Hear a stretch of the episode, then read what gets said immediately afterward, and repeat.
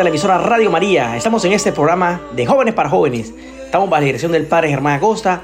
Les habla Ronald Caicedo y los invito para que en esta mañana, llena de mucha gracia, en este primer sábado del mes, le demos gracias a Dios por todo lo maravilloso que nos espera en este nuevo mes, en este nuevo tiempo de gracia, en ese tiempo donde ya estamos contemplando nuevamente esa Pascua del Señor. Por eso, queridos hermanos, los invito para que me acompañen a vivir esa experiencia de amor junto a la presencia de la Santísima Virgen María.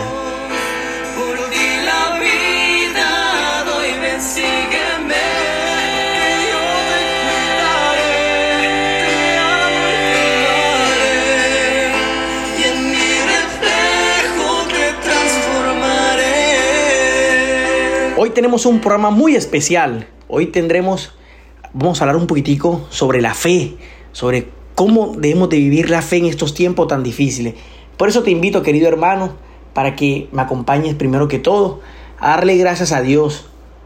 Vamos a entrar en oración, vamos a pedirle a nuestra Santísima Madre que nos auxilie, que nos ayude en estos tiempos tan difíciles. En el nombre del Padre, del Hijo, del Espíritu Santo. Amén. Te invito ahí donde estás para que primero que todo le des gracias a Dios por lo bueno, por lo malo que estás viviendo. Dale gracias a Dios por esa dificultad, por ese problema. Dale gracias a Dios porque aunque hoy te has levantado con una noticia, ya sea buena, ya sea mala, alábalo. Dice la palabra de Dios en Romanos 8:28. El Señor permite todo para el bien de los que aman. Recuerda siempre que el Señor está de nuestro lado Recuerda siempre que Dios provee todas sus gracias para nosotros, derrama sus gracias para nosotros. Por eso suplica al Espíritu Santo de Dios en esta mañana. Pide en esta mañana, en ese nuevo mes que iniciamos ya. Dile, Santísima Madre de Dios, infunde sobre nosotros el Espíritu Santo, ese paráclito, ese rúa, ese soplo de Dios, ese dedo de Dios Dile ese Espíritu Santo que venga con fuego, con amor, que arda tu corazón de amor por el Señor. Por eso acudimos hoy a la siempre inmaculada Virgen María, nuestra mamá, nuestra madre, nuestra reina, nuestra señora, para que sea ella custodiando este nuevo mes, estos nuevos proyectos que vamos a iniciar, custodiando este programa, custodiando las gracias de esta emisora custodiando desde ya todas las actividades que Radio María Colombia tiene para el bien de nuestra alma, para fortalecernos, para que tengamos un alma de vigor, un alma fuerte.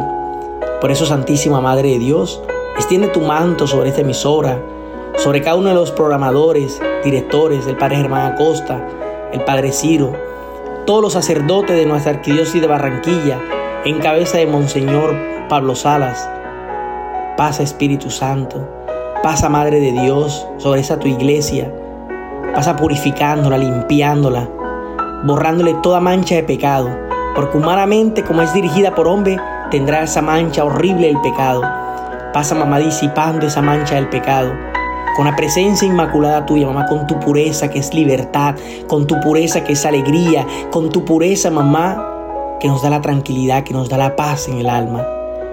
Por eso, Santísima Madre de Dios, desde ya sello este programa, sello cada una de las familias que están escuchando este programa, los jóvenes, todas las personas que se unen a esta emisora de Radio María con la sangre poderosa del Cordero, quedan totalmente sellas. Y le pedimos en ese momento a San Miguel, a San Gabriel, a San Rafael, que vengan a custodiarnos, que vengan a protegernos contra toda acechanza del enemigo, Por eso desde ya atamos, amordazamos, encadenamos, dejamos sin poder toda presencia del mal, todo espíritu, llámese como se llame, que venga a perturbar, a robar este momento de gracia, este momento de gozo en el corazón, este momento donde nuestros ojos deben de brillar, porque vamos a estar cara a cara con Dios. Gracias Señor Jesús por este momento. Gracias Espíritu Santo. Gracias Paráclito Consolador. Gracias San José por hacerte presente también en este momento. Y todo esto, Señor, te lo pedimos. Tú que vives y reinas en la unidad del Espíritu Santo y de Dios por los siglos de los siglos. Amén. En el nombre del Padre, del Hijo, del Espíritu Santo. Amén. Queridos oyentes, queridos amigos de esta emisora Radio María, bueno, vamos a iniciar desde ya con este programa maravilloso que hoy nuestra madre ha dispuesto, que lo vamos a titular ¿Cómo vivir la fe en estos tiempos? ¿Cómo estar fortalecido en estos tiempos? Bueno, la, la palabra de Dios en Hebreos 11.1 nos dice, es pues la fe de la certeza de lo que se espera, la convicción de lo que no se ve palabra de Dios. Te alabamos, Señor.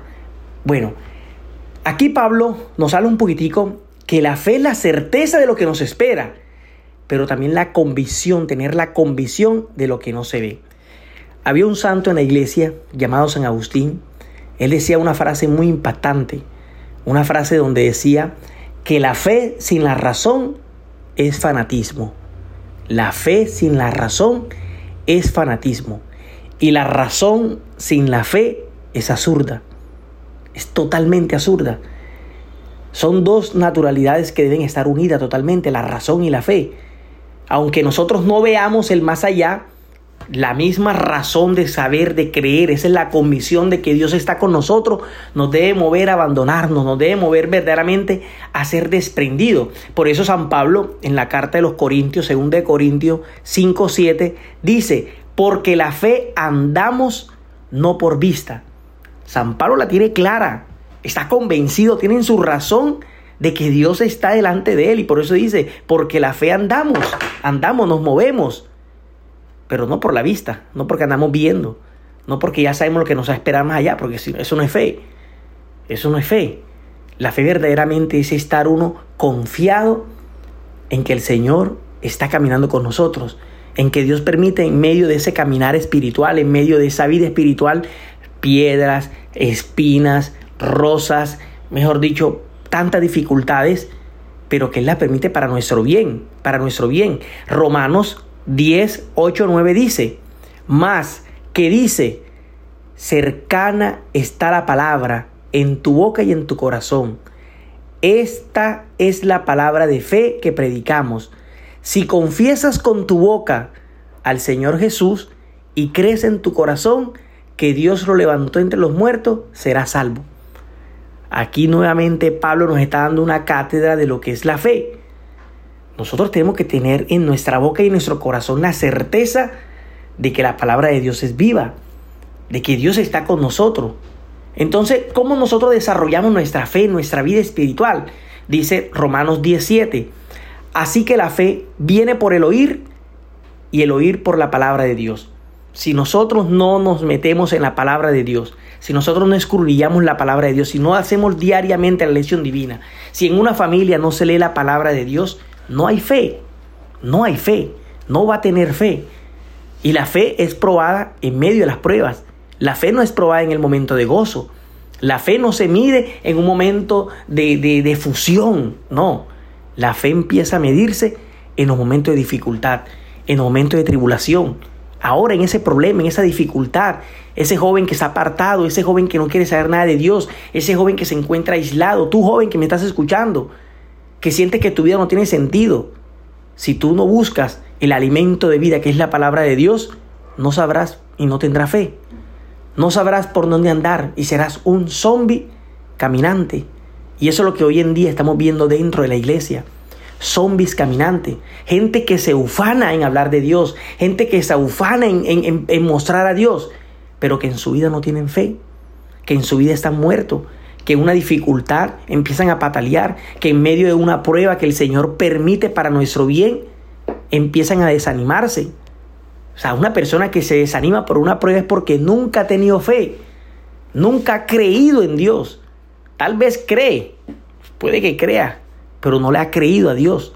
No le ha creído a Dios. Y a Dios hay que creerle.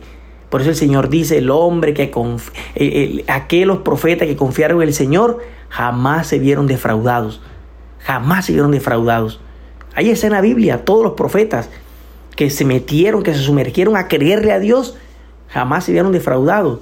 Dice Pablo en Hebreos 11:6, pero sin fe es imposible agradar a Dios, porque es necesario que el que se acerca a Dios crea que Él existe y que es el gobernador, el galeador de los que lo buscan.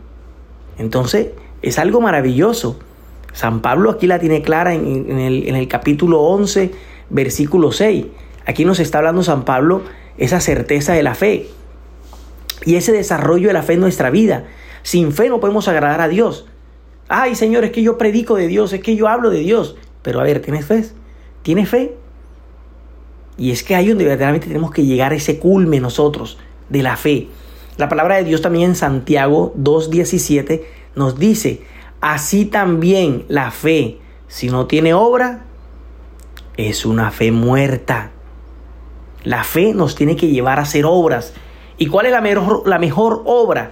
San Francisco de Asís nos la describe, el testimonio.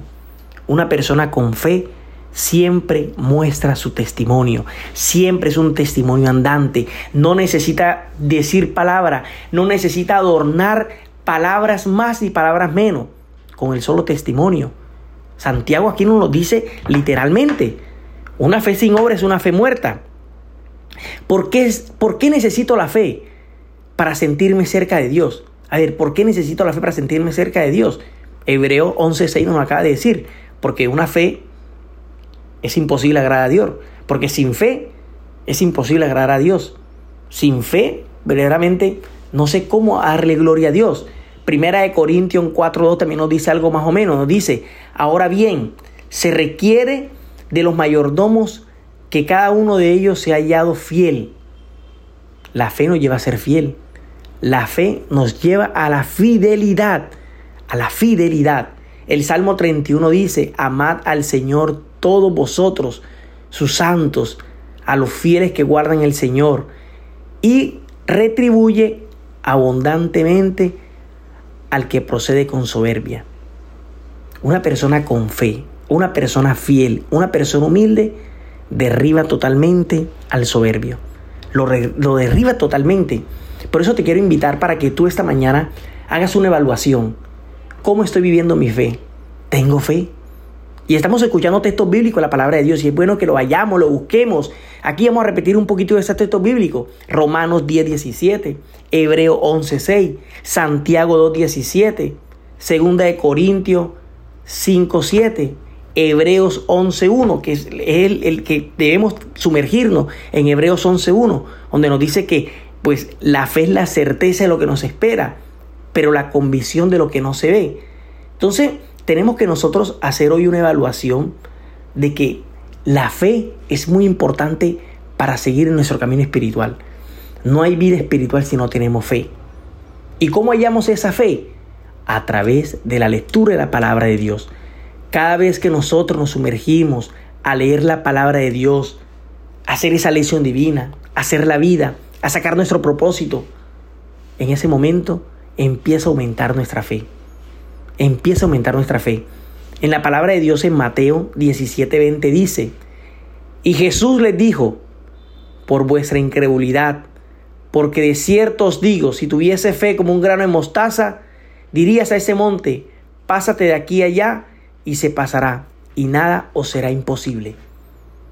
Este texto bíblico, hermanos, queridos jóvenes, es una promesa que si tú tienes fe, te lo aseguro que podrás adquirir lo que quieras. Si tú tienes fe en tu vida, si tu fe es mayor a pesar de las dificultades que estés viviendo, le puedes decir esa montaña. ¿Qué puede ser esa montaña en nuestra vida espiritual? Le puedes decir ese orgullo, le puedes decir ese perdón, ese pecado, lárgate y se va el pecado, salte de aquí y se va, porque tu fe te ha movido, porque tienes la convicción. Y por eso el Señor en este texto también nos regaña a nosotros que somos eh, discípulos. Nos dice, por vuestra incredulidad, que somos incrédulos.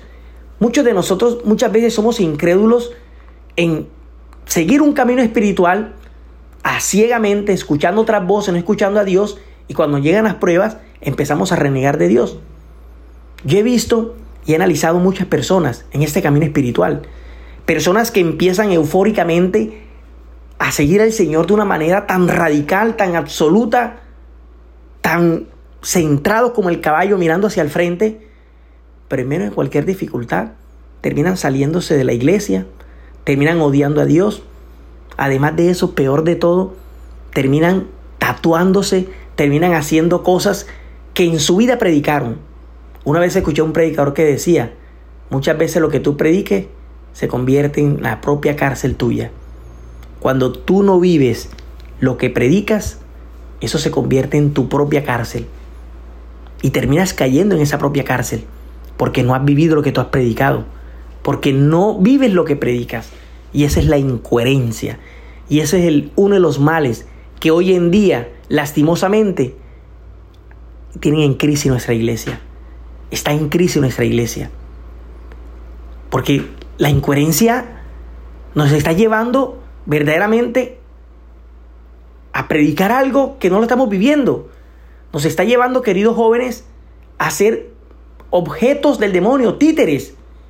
Porque predicamos sobre el amor de Dios, predicamos sobre la pureza, sobre la castidad, predicamos sobre la fe. Pero en realidad, ¿tengo yo fe? ¿Vivo yo esa pureza? ¿Vivo la castidad? Y en estos días escuché un sacerdote que decía que la castidad no es la prevención, no es prevenir, andar prevenido. Una persona que anda prevenida es una persona que está esclava, vive esclavo de su propio deseo, está viviendo reprimidamente ese pecado, lo está viviendo reprimido. La castidad no es vivir en prevención, ni tampoco vivir en libertinaje. La castidad es vivir en la libertad. Y eso solo se halla cuando leemos la palabra de Dios. Y eso solo se halla cuando tenemos la certeza y la confianza en que Dios está con nosotros. Y eso solo se halla, queridos hermanos, queridos jóvenes, cuando le permitimos al Señor que entre en nuestro corazón. Mientras tanto, no. Mientras tanto, podemos nosotros hacer como mico, pero vamos a ver la castidad como lo más lejano del mundo. Vamos a ver la pureza como lo más lejos. Y vamos a vivir aprisionados. Y hoy en día en la iglesia hay muchos grupos, movimientos pastorales que viven aprisionadas de sí mismas porque no viven en la libertad del Señor, porque se han dedicado a leer otros libros y no a comerse el libro de libros, el libro que ha inspirado a los santos, el libro que ha hecho que los santos sean santos. No hemos quedado es con el milagrero, pero no con el Señor de los milagros, no con el Señor que hace los milagros. Ese es el gran problema que estamos viviendo en nuestra iglesia.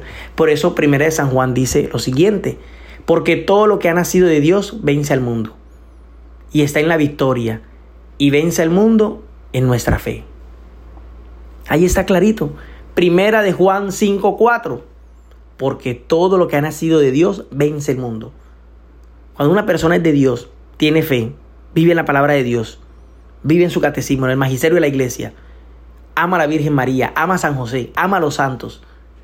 Es una persona que vence el pecado, vence el mundo. Lo vence totalmente. Porque es una persona que en su corazón tiene la, certeza que Dios está con él.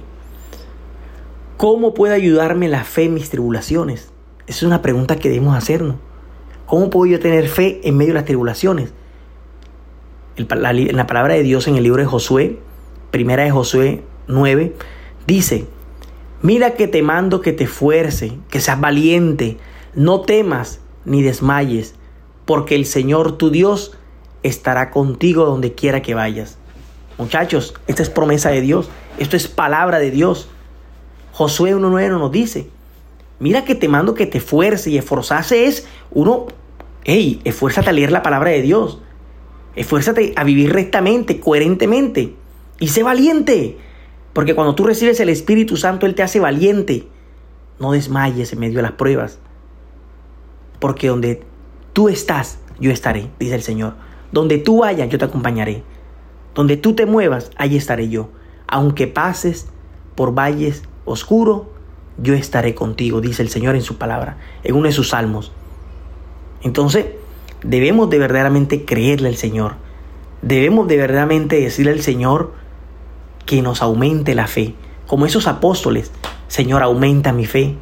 Pidámosle al Señor eso. Señor, en estos tiempos tan difíciles, donde veo tantas cosas, aumenta mi fe. En estos días yo reflexionaba algo y me llamaba mucho la atención en ver muchas personas con este gobierno, en que critican el gobierno, en que mira tanto impuesto, mira tanto una cosa que la otra, y veo tanta gente con miedo, con desespero, veo gente que no es feliz, gente agobiada, y yo digo, bueno, y es que la palabra de Dios ya no nos habla de esto. Es que como fue Herodes. A ver, vayamos a la palabra de Dios. ¿Cómo fue Herodes? ¿Cómo fue ese pueblo cuando Jesucristo vino a este mundo?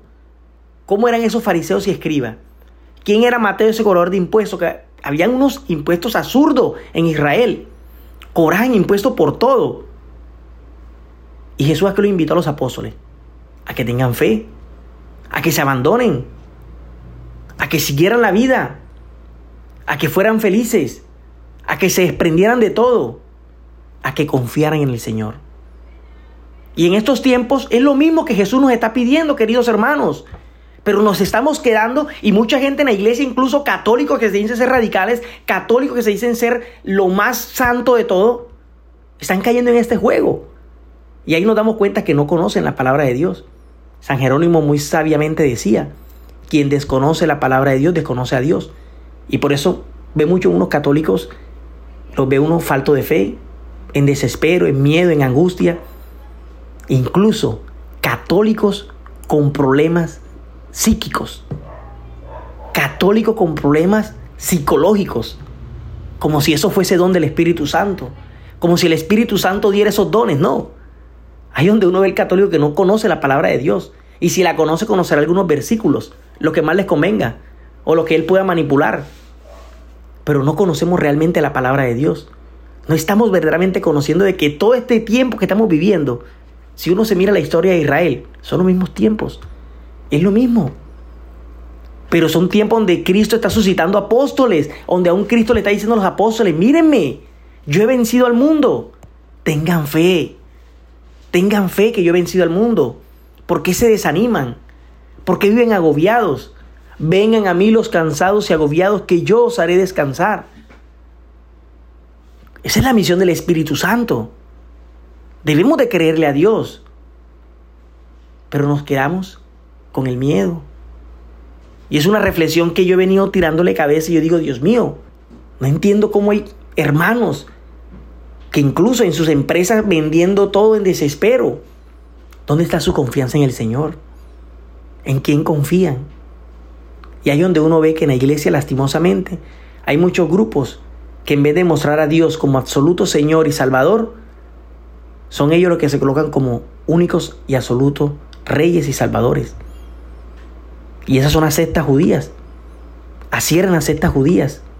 Se colocaban como única y absoluta salvación. Y por eso no aceptaron al Señor. Por eso lo que vino a hacer Jesús era tierra, para ellos era zurdo.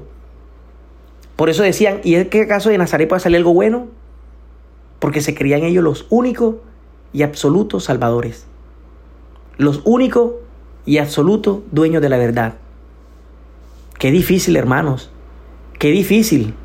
Y por eso el Señor le dijo a los apóstoles, qué difícil que un rico entre al reino de los cielos.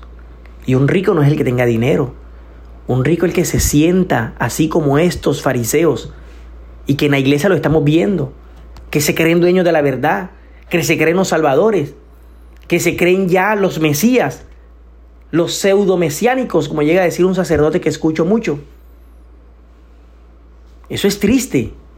Y triste que nuestra iglesia caigamos, caigamos en esto. Y triste que no tengamos fe. Por eso, queridos hermanos, desde ya pidámosle al Señor que nos aumente la fe. Pidámosle al Señor que nos dé una conversión de mente.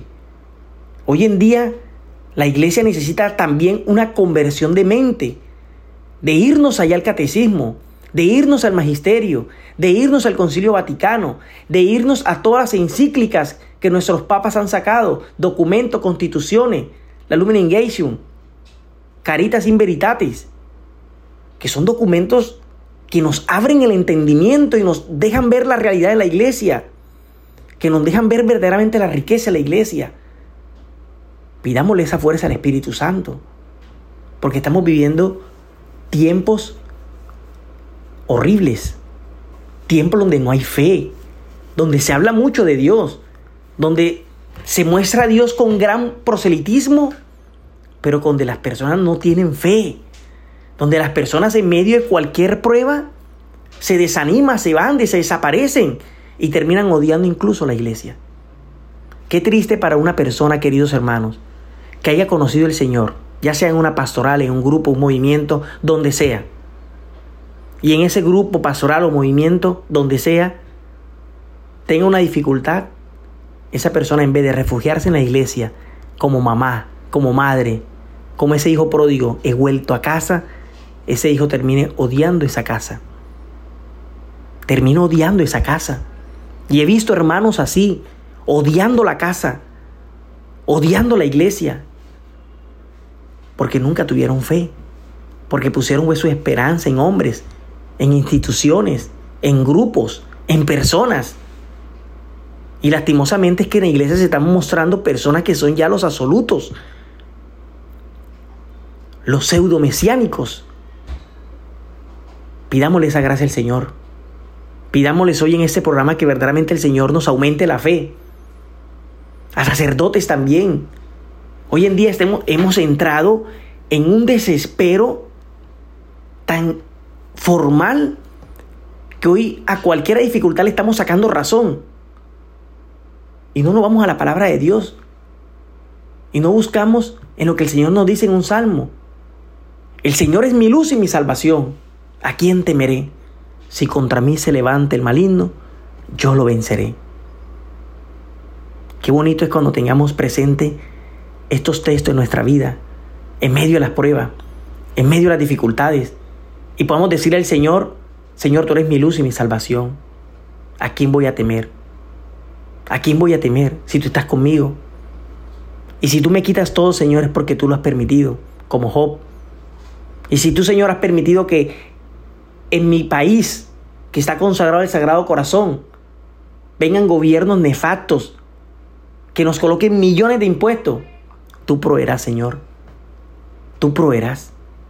Y ahí donde está el grado de soberbia, que muchos piensan que todo lo que ellos hacen es por gracia de ellos. Y todo lo que nosotros llegue a nuestro bolsillo, en nuestras manos, es bendición de Dios. Y hazte memoria de eso. Todo lo que tú tienes, Dios te lo ha dado. Y Dios también te lo puede quitar.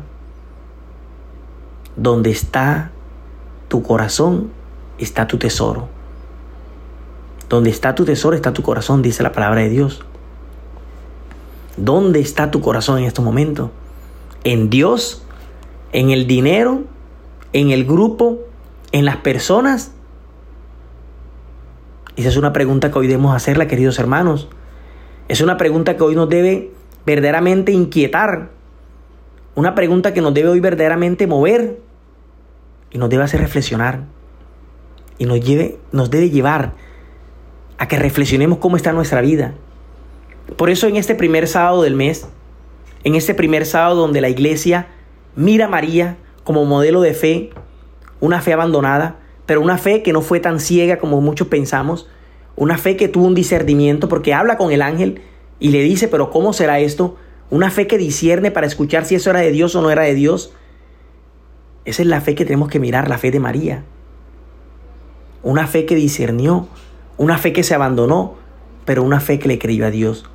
Una fe que en medio de las pruebas, todas las que vivió María, siempre estuvo ahí, sin desvallecer, sin desvallecer estuvo la Santísima Virgen María ahí. Estuvo creyéndole a Dios totalmente. Estuvo ahí verdaderamente creyéndole la palabra de Dios. Porque esa palabra de Dios estaba haciendo vida en esa cruz. Porque esa palabra de Dios ya estaba dando frutos. Entonces, pidámosle hoy al Señor eso, queridos hermanos. Hoy, en medio de este programa dedicado a los jóvenes, yo te invito, queridos jóvenes, para que te reflexiones hoy también dónde está tu corazón, dónde has puesto tu corazón, cómo está tu corazón en este momento. Y pídele a Dios en ese instante. Pídele a Dios que te dé la gracia, el discernimiento. Pídele a Dios que te muestre. Pídele a Dios que hoy en esta mañana verdaderamente aumente tu fe.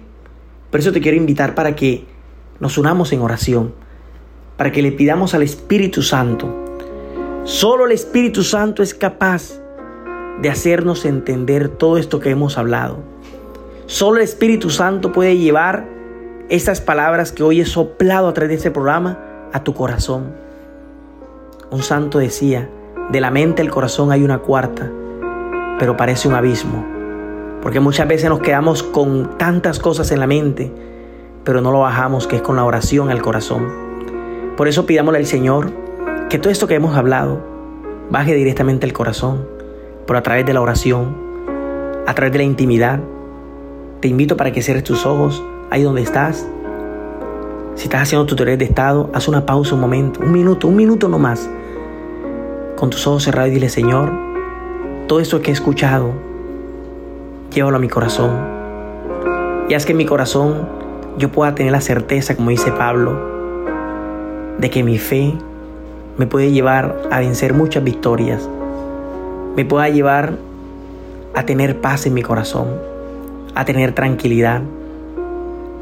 Yo te pido, Espíritu Santo de Dios, que sople sobre el corazón de cada persona que hoy acude a ti. Mire este pueblo contrito y humillado. Dile, Señor Jesús, aquí está mi corazón, aquí estoy yo. Dame la gracia, Espíritu Santo de Dios, de que al abrir mis ojos sienta yo la certeza y la convicción de que tú estás conmigo, de que en medio de estas pruebas, estas dificultades que estoy pasando, viviendo, que estoy en tránsito, yo pueda tener la certeza de que mi Señor Jesús está en medio de esas pruebas. Te invito para que abras tus ojos, para que contemples las maravillas de Dios. Te invito para que abras tus labios y le digas gracias Señor. Gracias porque tú eres maravilloso. Gracias Señor porque tú permites en mi vida muchas dificultades, pero es porque me amas. Al que más ama, Dios más prueba. Porque el amor es purificado y probado en las pruebas. Gracias mi Jesús sacramentado. Gracias mi gran consuelo. Gracias mi Dios y mi Redentor. Porque hoy también nos hablas en el corazón. Hoy nos muestra, Señor, tu maravilloso poder a través de tu Madre Santísima, a través de siempre Inmaculada Virgen María. Gracias Señor, porque hoy a través del Salmo nos dicen, canten un cántico nuevo, porque el Señor ha hecho maravilla, porque su diestra ha dado la victoria a su santo brazo. Retumbe el mar y cuánto contiene la tierra y cuánto la habitan. Aplaudan los ríos, aclamen los montes al Señor que llega para regir la tierra. Regirá el orbe con justicia y los pueblos con rectitud. Qué belleza, qué belleza que hoy el Señor nos dé ese salmo de alegría y de júbilo. Y también hoy, en la palabra de Dios, nos habla el Señor de que quien ha sido fiel en lo poco, pasa en el banquete en el Señor. El Señor nos habla de los talentos. Dios te ha dado un talento. Dios te ha dado ese talento para que lo pongas al servicio de tu iglesia. Si tal vez no, no te has sentido parte de la iglesia, hoy déjame decirte que aunque tú no seas indispensable, la iglesia te necesita. Porque tú también eres Pedro y eres esa roca por la cual la iglesia también se sostiene. Si a nuestro cuerpo nos hace falta un dedo, podemos vivir con la mano normal, pero ese dedo es necesario. Si en tu cuerpo hace falta un pulmón, puede que tú vivas con un pulmón. El Papa Francisco vive con un pulmón, pero hace falta el pulmón para poder respirar tranquilamente. Lo mismo sucede en la iglesia. Aunque tú no te sientas parte de la iglesia, tú haces falta en la iglesia. Tú eres un miembro, como dice Pablo en la carta de los Corintios. Tú eres un miembro de este cuerpo místico que es la iglesia. Únete a nuestra madre iglesia. Vive en esta iglesia. Defiende esta iglesia. Pero como nos dice hoy la palabra de Dios, con la certeza de que tengo fe y que conozco la historia de lo que Dios ha hecho en mi vida, la historia de lo que Dios ha hecho en este pueblo, la historia de lo que Dios ha hecho en esta iglesia. Por eso gracias Señor, gracias Santísima Virgen María por estar aquí grande con nosotros, gracias por este programa de Radio María, gracias por estas personas que hoy se han sumergido a escuchar este programa. Gracias porque muchos han sido llamados a escuchar este programa y esta emisora, pero pocos son los elegidos por Dios para que escuchen este mensaje que hoy les he traído, esta reflexión que hoy les he traído. Que esa reflexión y este mensaje que hoy el Señor ha inspirado a través de este programa de jóvenes para jóvenes sea de mayor bendición para ti, querido hermano, querido joven, querida familia que me escucha. Todo esto te lo pedimos, Señor, Tú que vives y reinas en la unidad del Espíritu Santo y eres Dios por los siglos de los siglos. Amén. En el nombre del Padre, del Hijo y del Espíritu Santo. Amén.